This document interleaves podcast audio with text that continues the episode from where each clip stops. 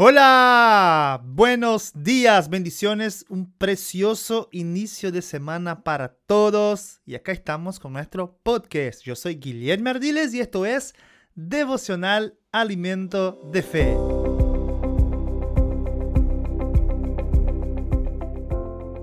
Primer de Juan, capítulo 4, versículos 7, 8 y 12, dice, Amados, amémonos unos a otros, porque el amor desde Dios todo aquel que ama es nacido de Dios y conoce a Dios. El que no ama no ha conocido a Dios, porque Dios es amor. Si nos amamos unos a otros, Dios permanece en nosotros y su amor se ha perfeccionado en nosotros. Los esposos y las esposas deben permitir que el amor de Dios domine y no el amor humano natural porque el amor natural es muy superficial. Los cristianos tienen una ventaja sobre los demás.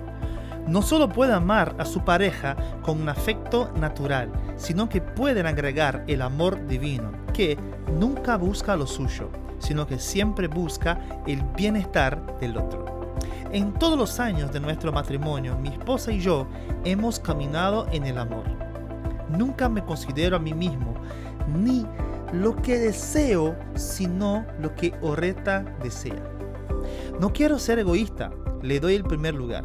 Y Oreta responde igual. Siempre tratamos de superarnos el uno al otro en amor.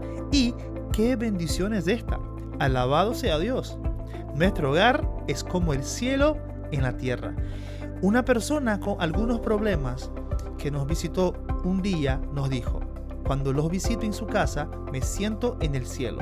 Uno puede sentir allí una presencia en el momento en que entra en la casa. Nosotros creamos atmósferas en nuestros hogares. ¡Wow! El primer lugar que debemos practicar el amor es nuestra casa porque nuestro ministerio, nuestra vida cristiana comienza en nuestra casa. Entonces no debemos amar nuestras parejas condicionalmente, sino que incondicionalmente. Practicar el amor, como dice la Biblia, de forma incondicional. Porque cuando obedezco a la palabra, sirviendo al otro, estoy haciendo para Dios y no para el hombre. Entonces te dejo con la confesión de hoy para que sigas meditando. Caminaré en amor divino hacia los que amo Voy a permitirle al amor desinteresado de Dios desarmarse hacia ellos a través de mí, creando una atmósfera de amor. Dios te bendiga y hasta mañana. Chao, chao.